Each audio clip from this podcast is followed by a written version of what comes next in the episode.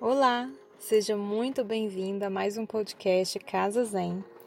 Hoje nós vamos falar um pouquinho de como a nossa casa pode também contribuir para piorar os nossos estados emocionais. Eu sou Priscila Cerato, terapeuta de ambientes, e hoje quero fazer uma reflexão com você aqui sobre alguns pontos importantes que podem estar acontecendo na sua casa, na casa de uma amiga, sem que você perceba. Como assim, né? Como a casa pode contribuir para piorar os desequilíbrios, os nossos estados emocionais, os nossos desequilíbrios emocionais? É preciso ter muita atenção no que está à sua volta. O que, que tem na sua casa? Preste atenção nos objetos, na disposição dos móveis, nas cores, nas fotografias. Tudo tem uma vibração. E essa vibração, ela pode ser boa para você ou não.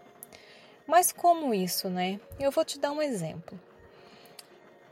Pode ser que você tenha ganhado um objeto vamos pensar assim, um incensário, um incensário bonito de uma amiga, que você coloca ele na sua casa, no seu cantinho ali de incenso.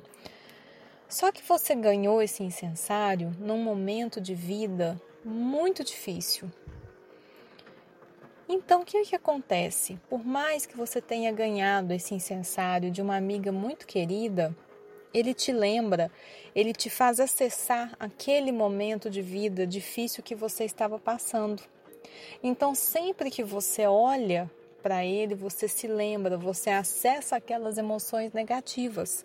E inconscientemente, isso gera em você desequilíbrios emocionais, né? É como um gatilho né? Você ativa um gatilho de lembrar de uma coisa que foi negativa e aí aqueles estados emocionais que você estava sentindo naquele momento que você ganhou o incensário vêm à tona. E isso acontece com qualquer coisa que você tenha na sua casa. Pode acontecer com objetos, pode acontecer com fotografias, uma coisa muito muito recorrente que me perguntam, principalmente nas consultorias, quando eu chego nesse momento né, de observação dos objetos, é sobre as fotos de pessoas queridas que já faleceram. Tem gente que fala né, que não pode colocar, tem gente que fala que deve colocar, mas e aí, né? Como é que é isso? O que, que acontece? A foto de uma pessoa querida que já faleceu, ela entra no, na, no, mesmo, no mesmo ponto aí que o incensário. Se você olha para a foto dessa pessoa que não está mais entre nós, né? E você se lembra dela com dor, se, se ela te, vai te despertar sentimentos de tristeza, de perda, de dor, então você não deve colocar essa foto. Você deve esperar passar esse luto, passar essa dor, porque o luto ele tem uma fase, né? Depois que a gente que a gente vai trabalhando, a gente vai absorvendo, essa dor se transforma em uma saudade boa, em lembranças boas da pessoa. Quando você está nesse estado, que você olha para a foto da pessoa que já faleceu e tem boas lembranças, boas recordações, tem aquele sentimento de saudade boa, aí está na hora de colocar a foto. Aí sim você pode colocar porque você sempre que você olhar para ela, você vai acessar a coisas positivas. E isso você deve fazer com tudo que tem na sua casa, tudo. E eu vou te ensinar aqui um exercício muito legal para você fazer devagarzinho, aos poucos, mas que vai fazer toda a diferença na sua casa. Você vai sentir a energia muito melhor, você vai se identificar muito mais com a sua casa, vai sentir ela mais leve. Você vai separar tudo que não te faz bem, tudo que desperta sentimentos negativos, que desperta emoções negativas, você vai separar. E tudo que te desperta, que te lembra, que traz à tona sentimentos positivos, você vai separar do outro lado. E como você vai fazer isso?